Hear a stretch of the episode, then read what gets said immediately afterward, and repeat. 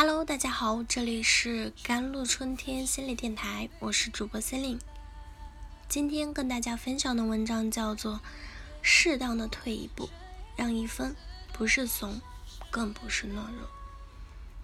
菜根谭里说：“路径窄处留一步与人行，自慰能时减三分让人时。”很多时候，让人也是让己，成就他人。也就是成就自己，适当的退一步，让一分，不是怂，更不是懦弱，而是大度与涵养，智慧与远见。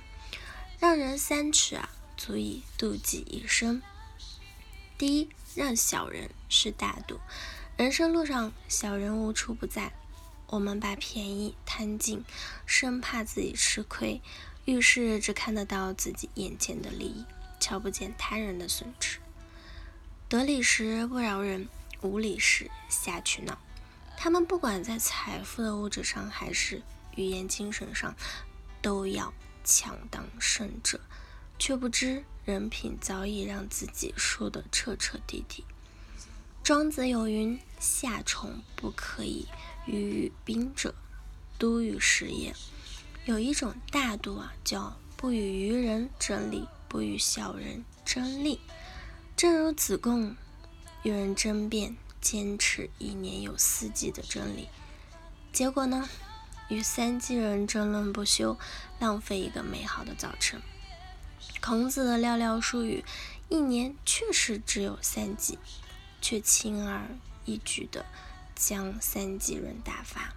孔子让梨，看似毫无原则，讨好他人，实则是不浪费口舌。不对牛弹琴的智慧，人生就像钓鱼，总要牺牲小的诱饵，才能得到大回报。有时不争是一种以退为进的战略，有时懂让步，比会坚持更重要。二，让友人是修养。俗话说，在家靠父母啊，出门靠朋友。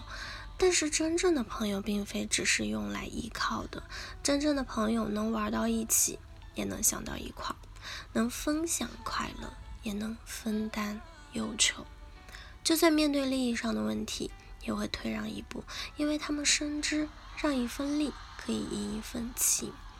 成语“管饱分金”的由来，藏在《史记》的经典的友谊的故事里。宝叔牙和管仲一起做买卖，他们合伙。宝叔牙知道管仲家境贫寒，所以总出多点钱。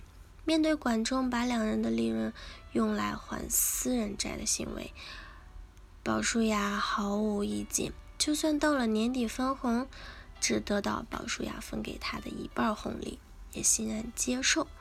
因为他并不认为管仲是个贪财自私的人，只是觉得他家境贫寒，比自己更需要钱。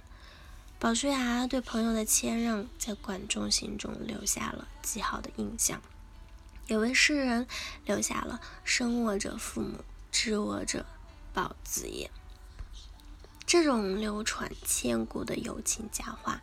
人一生一知己，足矣。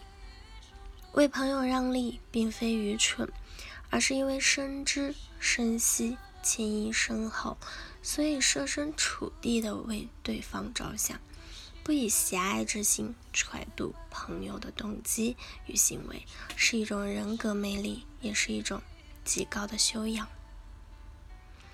第三，让家人是智慧。什么是家？周国平说：“家是一只小小的船。”却要载我们穿过多么漫长的岁月啊！幸福的家庭，家家大同小异；不幸的家庭，家家天差地别。有的人以蠢蛇为枪，以怒目为剑对待家庭，把家当成战场，社会一片狼藉；有的人以和颜悦色。以包容理解对待家庭，把家当成港湾，收获一生幸福。梁启超的家庭幸福，婚姻美满，子女有成，离不开的智慧的经营。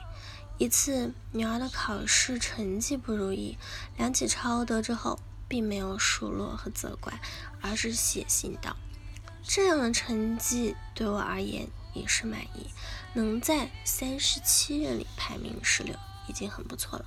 别着急，继续努力即可。”在他的治家之道里，从没有责备二字。他还经常教育孩子：“莫问收获，但问耕耘。”后来，他创造出一门三院士、九子皆才俊的家教传奇。古人云：“以和为贵，家和万事兴，和气生财。和是世间一切事物发展的前提条件，让。”是一个家庭和谐的良方。家庭里善于退让一步的人，既是智者，又是赢家。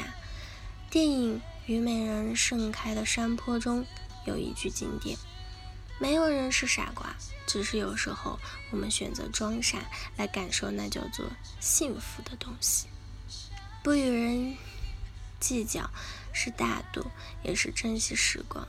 不与友人计较是修养，也是珍惜情谊；不与家人计较是智慧，也是珍惜幸福。好了，以上就是今天的节目内容了。咨询请加我的手机微信号：幺三八二二七幺八九九五，我是思玲我们下期节目再见。